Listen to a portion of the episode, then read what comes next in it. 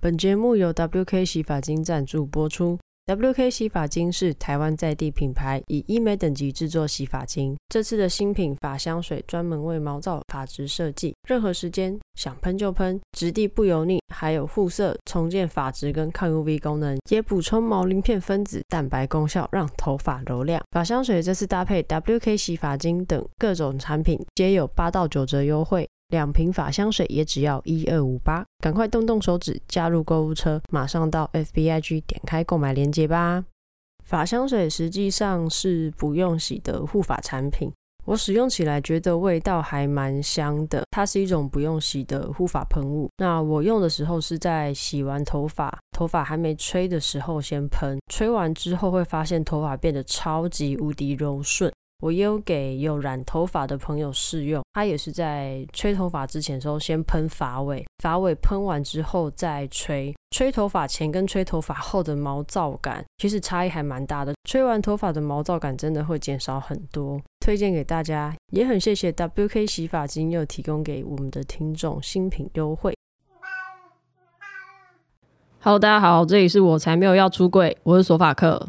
我们今天的来宾刚刚让我有点心跳加速间很紧张，因为其实我们很久没有见面。那他是我少数的 T 的朋友，有在联络的。我们先欢迎今天的来宾 AB。嗨，大家好，我是 AB，就是那个 A B C D 的 AB。我想要先形容一下 AB 的外形，它算是一个会被归类在可爱型的 T，你觉得是吧？没错，大家通常见到我第一个字都是：哎，你长得很可爱。那你有很在意你的身高吗？我没有哎，其实觉得这是蛮大一个特色，因为要找到像我这样的，真的找不到。怎样 怎样？就是一五零附近的体我觉得比较少，然后又符合可爱的。对，没错，会让别人觉得比较有亲和力，不是小屁孩。哦哦，对，有有，我觉得那个亲和力有，我有感受到。就我们一开始认识的时候，就会不自觉的想跟我讲话，对吧？嗯，这点我保留，因为我现在想不起来。我们之前认识是，哎，那其实是我第一份正职工作，哎，我们之前是在 Gap 认识的，我们都是店员，而且我们都在童装部。那间店的特色就是童装部的店员很多 T。主管都是 T，就是一整间店很多 T，你就是会看到很多看起来很年轻的弟弟在帮你服务，其实都是 T。没错。然后有的时候家长们还会说：“哎，你跟我儿子差不多高，借我比一下。”哎，我有印象，我记得你很常遇到这类的家长。对，我很常遇到，然后还遇到阿嬷想要喂我吃东西的，真的假的？真的 这么扯，超级扯。阿妈还会带探班点心来，大家应该听得出来，AB 真的是一个很可爱的 T。谢谢。前面闲聊完之后呢，我们按照惯例要来跟来宾问一下，AB，你觉得你的自我认同是什么？我是个 T，我就没有什么。特别需要去跟别人解释或是干嘛，就是我是一个蛮做自己的人。因为其实你的外表就是蛮刻板印象里面的 T 样。那你大概是什么时候开始意识到你喜欢女生？我其实第一个女朋友是在小学五年级升六年级的暑假交的。其实我一直以来也没有特别觉得自己是喜欢女生的人。就是那时候被告白，然后我才会意识到说，哎，好像我已经长大 到一个要谈恋爱的年纪了。然后才国小吗？对，就是小五升小六的暑假，就很常跟初恋女朋友出去。然后有一天，他就在送我回家的时候。因为我家比他家离公车站近，所以他都会先陪我走回家，再走回他家。对，我以前是个两小无猜。直男，就是也不会想说要送女生回家，就然后就我记得好像在我家楼下吧，他就突然跟我告白，他就跑掉了，害羞。可能吧，然后我就上楼了，然后我也没管这件事，然后一直到暑假会有一个七夕情人节，他送我巧克力，我才意识到，哎，所以我现在是有女朋友嘛，然后我们就是这样子在一起，很自然的，对，很。自然，所以就从那之后，我就是一直都跟女生交往，但我一直以来其实也都是跟女生交往。那个女生是长发、气质型的吗？对，那女生是长头发的，就是个女生的模样。可是你被告白，你没有吓到？因为他讲完就跑掉啦，所以我当下也没有觉得怎么样。我觉得我小时候可能好傻好天真吧。那你们就是要送完巧克力，你是怎么去确定确认说我们现在是交往？哦，我就是直接问啊，我就说，哎，今天是七夕，你送的巧克力，所以我们现在关系是？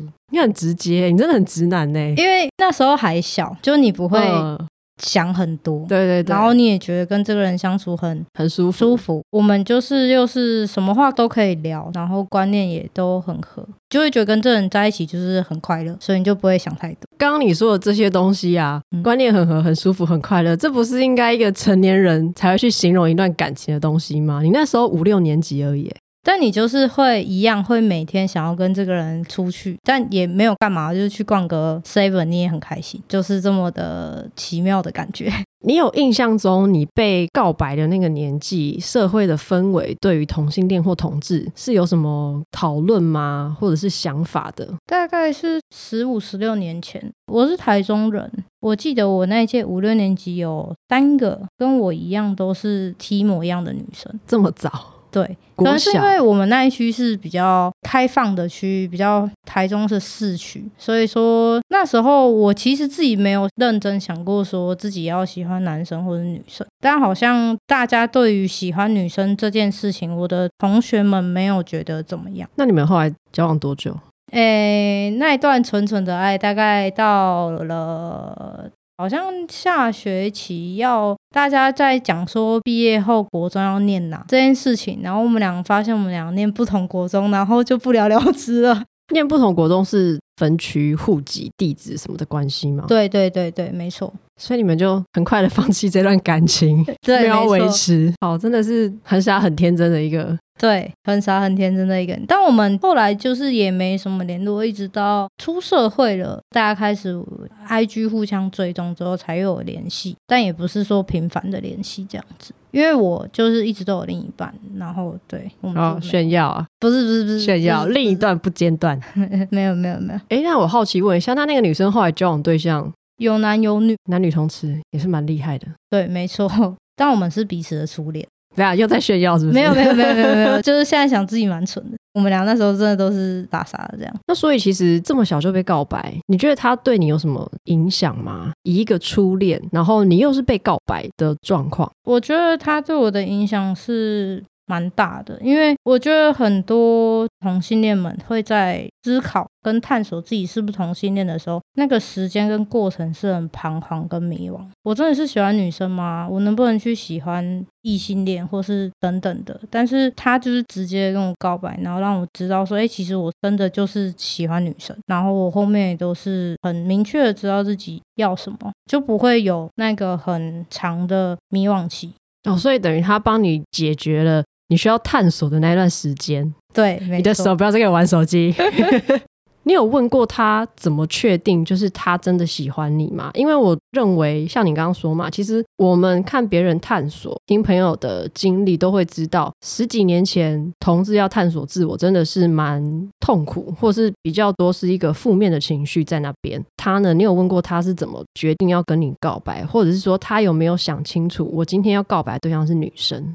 我觉得是在那个五六年级的时候，大家都会开始，就是我们那时候偶像剧嘛，等等的，然后就会开始有一些情情、嗯、对情情爱爱的想象。然后我们一直以来就是很好，而且其实我们不同班，我在五楼，他的班级在六楼，可是我们就是莫名的都会走在一起。那你们一开始怎么认识？她是我到现在都很好的闺蜜，那时候的同班同学。嗯，那你怎么没有跟闺蜜走在一起？就是不来电，嗯，闺蜜抱歉了。那 闺蜜先不要听这一集好了。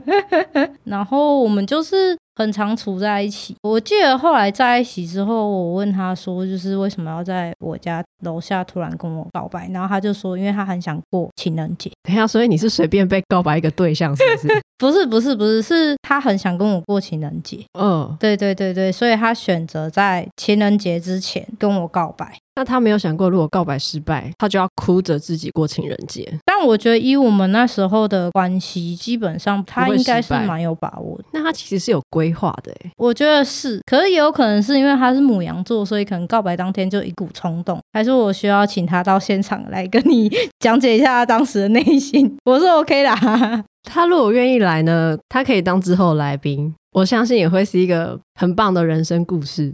印象中，我认识你。我知道你好像本来对于自我认同就没有什么太大的挫折的东西，没有。对，我印象中没有，然后我刚刚听到你讲这一段，因为这一段初恋的故事，我真的是完全不知道。我刚刚真的非常惊讶，就是你国小人气就这么旺？没有没有，我觉得这是运气好，运气好。你是说刚好有这个人，然后让你省掉很多可能自我怀疑、探索的东西？对，我觉得就很顺遂。对。我觉得蛮幸运的。长大之后听到其他 T 或者其他同性恋们的故事之后，我觉得我在这条路是真的蛮顺的。嗯，我也觉得顺到有点不可思议。我也这么觉得。你上辈子烧的好香应该都在这里了。应该是。好，我们先不要讲其他面相好了，我们可能就以朋友或者是同才同学来说。小时候在自我认同的方面，其实就已经很顺遂。嗯，那你长大之后有没有什么特别需要出柜的时刻吗？或者是被拉出柜的时刻？其实没有，我求学跟求职路上一直以来都蛮顺遂，而且我连毕业后去工作等等的，我连去传产工作，哦，是嗯嗯嗯，传统产业，对，传统产业工作，通常都是 T 啊，同性恋会比较。不敢出柜的一个产业嘛，但是不知道为什么，就连船厂公司里面原本就有一个待三五年的 T，所以我进去之后，我也就是没有在公司避讳，我就直接大方出轨。那因为前面那个 T 他没有。大方出柜，反而老板会觉得，哎、欸，像我这样大方出柜，他蛮赞许的。然后反而另一个 T 他也跟着大方的出柜了。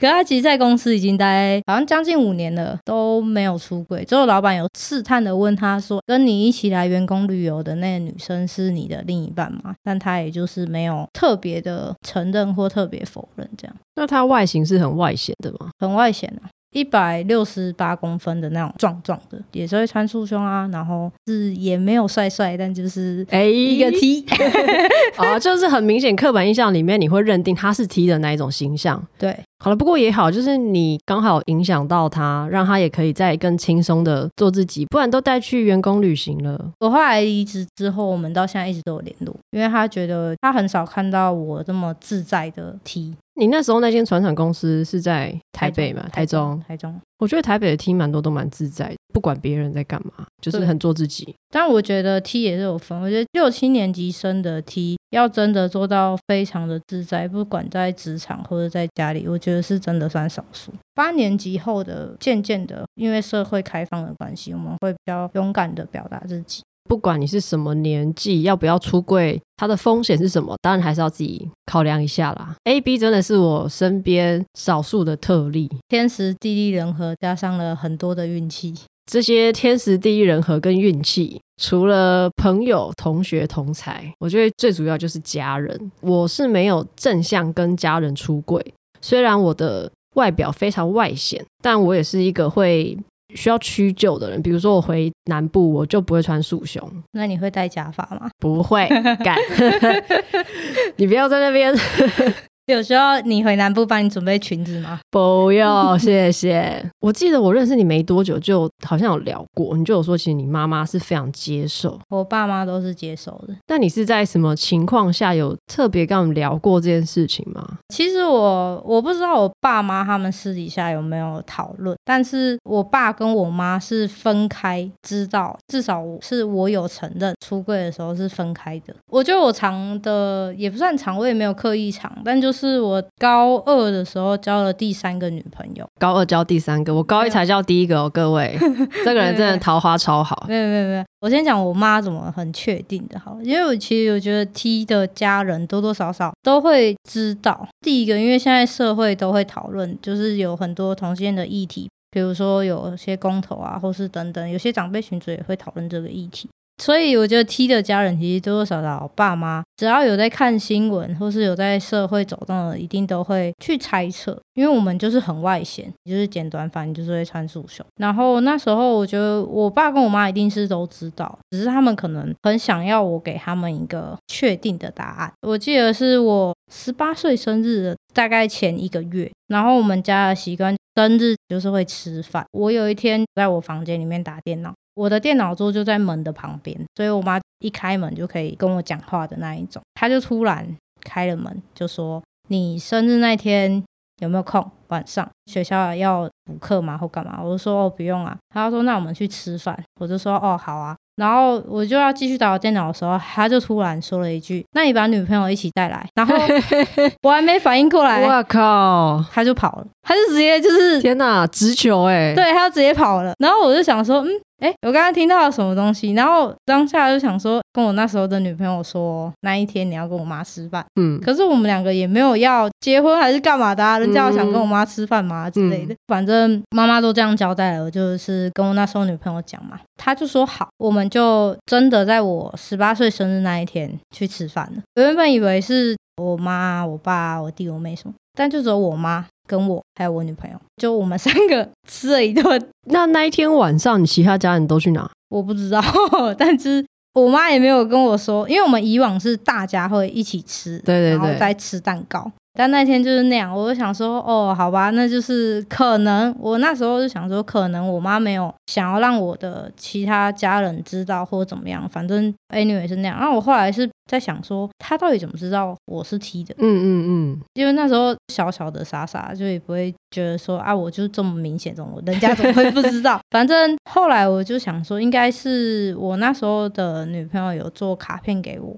她看到是是？她可能看到。他就决定要来个直球，然后我爸的部分是有一次我陪我同一位女朋友，我陪她在等公车，然后陪她等完公车之后呢，她上了车，我就走回我家，就一开门，我爸就坐在沙发，我爸就看着我，他就突然说：“哎、欸，我刚刚看你在公车站等公车哦。”然后我就说：“哦，哦，对啊。”他就露出了很奇怪的笑容，他说：“你跟一个女生在等公车哈？”然后。我就说哦，对啊，你也不能说不对，对，我也不能说不对啊。就我爸就对我说了一句说，啊，就是如果要谈感情，就好好的谈。然后他就自己也默默的跑回房间了。什么意思？等一下，你们家人也太可爱了吧？后来好像就一直以来，我就很顺理成章的开始会带我的另一半参与我的家族旅游、家族活动。嗯嗯嗯嗯。至于亲戚那边，我妈都会去。讲好，安抚好，这样子。不仅叔叔阿姨啊，就是舅舅啊、外公外婆，就是甚至老一辈的也都接受。想要知道你上辈子都烧什么香？我认为同性恋也可以不用活得这么苦闷，或是这么辛苦。不过的确就是要看大家的家庭状况，大家千万不要听到我这么顺遂就一股脑儿的回家去出柜，真的真的，因为我也有朋友是他一出柜完，然后妈妈就闹自杀什么的，把他带去看精神科，都有这种情况，所以我觉得我是真的算幸运，但当然就是在高中的时候出柜，自己不会想太多，就觉得哦很幸运什么的，但是。再长大一点，其实有去询问过我妈，就是她当初是怎么去接受自己小孩是同性恋的。因为我妈以前是护理科毕业的，就是她知道我是之后，因为毕竟他们的生长环境那时候没这么开放，那她也不知道说同性恋到底未来会是怎么样。比如说老一辈的一定就会担心，那他们。没有小孩怎么办？或是社会可以接受他们吗？出去会不会发生什么事情等等的？但就是，我觉得我妈她一开始是自己也是没有这么的乐观，跟像他表面被我们看到这么可以接受。但是他私底下有去做了一些，看了很多医学报告啊、文献啊，还看了很多书。诶，为什么会有同性恋？那同性恋的爸妈应该要做些什么等等？他其实是自己有去。钻研很多东西，然后才来跟我说：“哎，那把女朋友一起带来吃饭的这件事情。”在我长大之后跟他聊，我才知道原来他背后其实是有去做一些功课，并不是说我天生这么幸运，天生就遇到这么开放的妈妈。我觉得这一块是感谢我妈跟我爸，因为你刚刚有提到你爸跟你妈算是单独的去问你感情跟性向的东西，那你后来有了解你爸是怎么跨过这一关的吗？我觉得我爸对小孩子的理念是很好的，他觉得小孩子快乐就好。现在社会其实你好好的去跟异性恋在一起，或是就算在社会上，你最后选择了男生结婚等等的，但这也不能保证你将来就能够像他们老一辈所想的那样子成长。例如说，大家就会觉得你们一先结婚，然后生小孩，然后养小孩，然后小孩会帮你善后你的终身等等养儿防老的概念。可是，在我爸的世界，他觉得这件事情是不存在，没有什么养儿防老。其实有些同性恋的家长反对同性恋，是因为他们真的很爱小孩，所以他们很害怕小孩子受到歧视或受到伤害，或是自己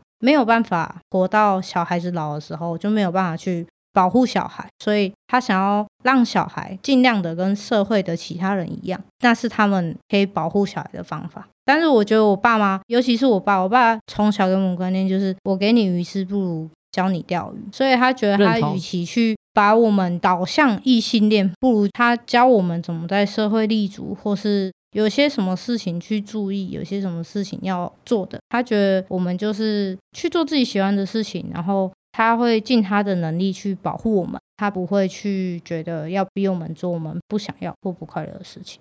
我觉得华人的父母就是比较容易过度保护小孩子，因为我妈也是会一直念说。你看你们都不生小孩，以后怎么办？可是我就会想说，我才想问我生的小孩怎么办？一年要花多少钱？少子化之后，其实更多跟小朋友相关的用品又更贵，然后还有一些什么国际情势影响巴拉巴拉什么的，奶粉啊，小朋友玩具、衣服什么，其实都是钱。我才想问说，我如果生了一个小孩，或我领养一个小孩，这些钱哪来？我觉得华人社会的父母都会很想要过度的。保护小孩子，比如说要不要照顾小孩子到爸爸妈妈自己老了的时候，还有办法提供一些保护的东西。我有时候都会觉得，啊，你知道就不可能啊，你知道寿命有限嘛，你可以做的保护绝对不会是一辈子。那你为什么不要放手让小孩子自己去成长，走出他自己的路？其实那才是我觉得比较实际的。你如果没有办法全部放手，那你放一只好不好？你两只手可以放一只。你不要两只都想要死抓紧，我觉得那个压力才是子女最大的不舒服。时代在变，所以说爸妈那个年代对他们来说很 OK 很好的东西，不代表说在我们这个时代也是这么 OK 这么好的一个事情。时代真的变很快，我是认为爸妈以前的美好事物，或者是他们不好的经验，不一定真的百分之百都可以代表我们现在所处的社会的状态。没错，而且其实变化蛮大的，因为比如说像爸妈他们那时候没有像我们现在资讯这么爆炸，那所以说他们那时候其实讲真的，你就是乖乖的，好像守规矩就是完美的一切。但是我觉得在这个时代，很多东西是我们需要去打破、去创新的，年轻人才有办法走出自己的一片天。有些时候墨守成规，害自己可能固化等等的，甚至跟社会没有办法接轨。好，虽然现在听起来有点沉重，那我们来点转换一下心情，来点快乐。嗯，也不是快乐，算是特别的话题。开录之前，我们先去吃饭，因为真的很久没有见。那我们刚聊天聊了一下，突然聊到铁梯这个问题。也是蛮莫名其妙的，反正 A B 刚刚跟我说他是铁梯，然后我就说哈是哦，有这回事，我不知道。我的外形就是刚刚形容的，大家觉得比较可爱啊等等的，所以大家可能会觉得我很容易被吃掉，但其实我个人是从小到大都蛮铁的。你大概什么时候知道铁梯这个词啊？哎、欸，其实我以前都不知道、欸，哎，我一直到。大学过后吧，我念世新，世新蛮多同性恋的，才讨论了这个话题，我才研究了一下自己的归类，哎，哇，是被分在铁梯的归类。我先讲一下我知道的铁梯，好，基本上你在上床的时候你是不可能被碰嘛，嗯，那我知道有一些他是可以脱上半身，或是可以脱掉裤子，但我也知道有一些好像是他连脱外衣这些他都不希望。基本上我会看另一半，因为有些另一半会觉得说他就是想摸到我的身体，他会比较投入跟安心。但我可以脱，仅限脱上面，下面不太脱。还有就是我不太能被摸，不论是上面还是下面。对，因为上面我我可以拖给你，可能抱着我，可是他不太能够直接去摸我的上半部这样子，我会排斥那种感觉。所以就是上半身，等于是你还是有穿束胸，还是是束胸也脱掉？如果对方希望连束胸也脱，我是可以脱。可是这是到我比较后面交的女朋友才渐渐的有放下了这件事情。可是他们如果要摸我，还是没有办法。那你觉得铁梯这件事情会影响交往吗？我觉得不会耶。我觉得是我没有在就是炫耀或干嘛，但因为通常我做这件事情的时长算还蛮长，然后对方是到后面会很累，所以他们没有要反问我，他们也不会觉得不尽兴或感哦，我懂，他们也不会觉得可惜，反正已经爽到了。对对对对对对对对对对对对，好。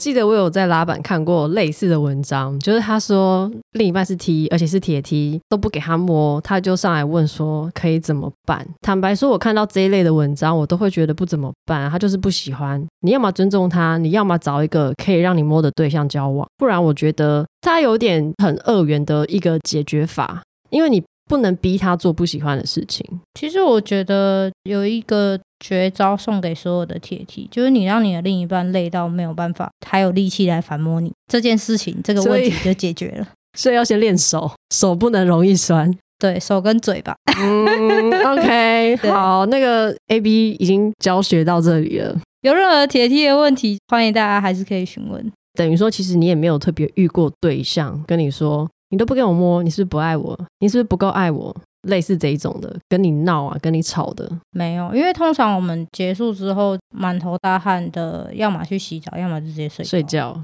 你结束之后，不会有人在讨论这件事情的。可是不会有那个吗？就是你知道，有时候有些人讨论这种床上的事情，他会故意要在很清醒的时候跟你讲。其实会在刚开始做的时候，他们也会想要摸或干嘛，可是都不会成功。然后我都会消耗他们的体力，在做这件事情，就绝对不会有被摸这件事情发生的。但是一开始可能我们就是有那个气氛，有那个氛围的时候，有些女生可能就会比较调皮的想要做这件事情，就是想要摸我啊或干嘛，探就是探一下。你的底线对，但我就是没有办法。如果被碰到或什么，我会只要那情绪会瞬间被抽离。嗯嗯嗯嗯嗯，对对。其实两个人在一起，近视这一块要合是绝对的，所以彼此都要有所的讨论，然后跟退让。因为他如果知道说我会瞬间抽离，他可能就之后也比较不会去触碰这一块。那你现在可以被触碰的最大是，比如说摸背这种，背可以，然后手。可以，就是都不要摸到胸部本人，你都 OK。嗯，那你平常跟朋友或是其他的亲友、长辈之类的，他们在触碰你的身体，你是也觉得会有一些界限的吗？哎、欸，这个倒还好、欸。哎，朋友就是搭肩啊，或干嘛啊。我个子又比较小，所以我很多朋友会搭我的肩啊，然后连男生都会，然后摸我的头啊，干嘛干嘛。这个我倒都比较还好。我其实，在做节目之后，很常被问铁梯的问题，那蛮多都会是男同志在问我，到底什么是铁梯或者是说，诶，索法克是铁梯吗？怎么样才能算是铁梯我其实之前身边真的几乎没有什么铁梯。其实我身边，我也是我自己本人也是唯一一个铁梯。我 T 朋友很多，只有我是铁梯。那你觉得，如果以铁梯的角度来说，到底怎么样才是算是让你高潮，或是让你爽？可能是一种征服的感觉，你知道吗？就是看对方很开心，你就会有所开心。这好像是我以前在网络上看过的一些铁梯的分享里面最常看到的答案，就是对方爽我就爽。对，可是我觉得那是一种心灵的满足。那可是如果你有需求的话，你会怎么样去解决这件事情？我如果有需求，我就会跟另一半做啊。但是你不能被碰啊，还是对你来说，你不需要身体上面的快感？我觉得身体上的快感我还好，真的比较还好。我比较喜欢去征服另一半的感觉。好，如果大家身边有铁梯的朋友，你们可以用我刚刚的问题去问他们，或许会有不同的答案。对，也也许会有，因为我也是蛮常被问说，那你这样到底怎么开心或什么？对啊，会想说，那你这样到底爽不爽？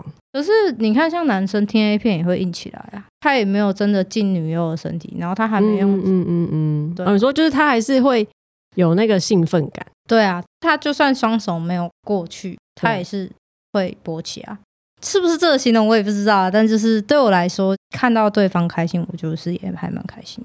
好，所以如果你有在跟铁 T 交往，你又很想要反攻，但是一直失败，那最好的方式就是叫他把你用到死，你就不会想要起来反攻他了，好不好？你们的问题可能就会被解决哦。我认为 A B 算是一个，其实我们也不要说很幸运好了，应该是说，我认为你的爸妈在对于孩子的教育，或者是说在认识自己的孩子这一块也下了一些功夫，或是做过一些功课。不管那一些努力是不是真的 A、B 都知道，但起码听起来他们是真的有想要了解自己的小孩，而不是用一般我们听到的华人妈妈、爸爸的那一种情绪勒索。至于铁 T 的部分，就大家自己。听听看，其实我觉得到现在的社会，因为大家可以选择的定位，或是一些嗯性倾向，或者是想要寻找认同的东西很多元。我也的确觉得铁 T 这个东西慢慢的有在减少，或者是说大家越来越愿意比较开放的方式去探索自己的身体的部位。我觉得就是尊重。那我们今天这一集就差不多到这边。如果喜欢节目的话，可以到 Apple Podcast。五星留言，Spotify 现在也可以评分，FBIG 追踪我才没有要出柜。以上言论不代表所有女同志铁 T 言论，拜拜，拜拜。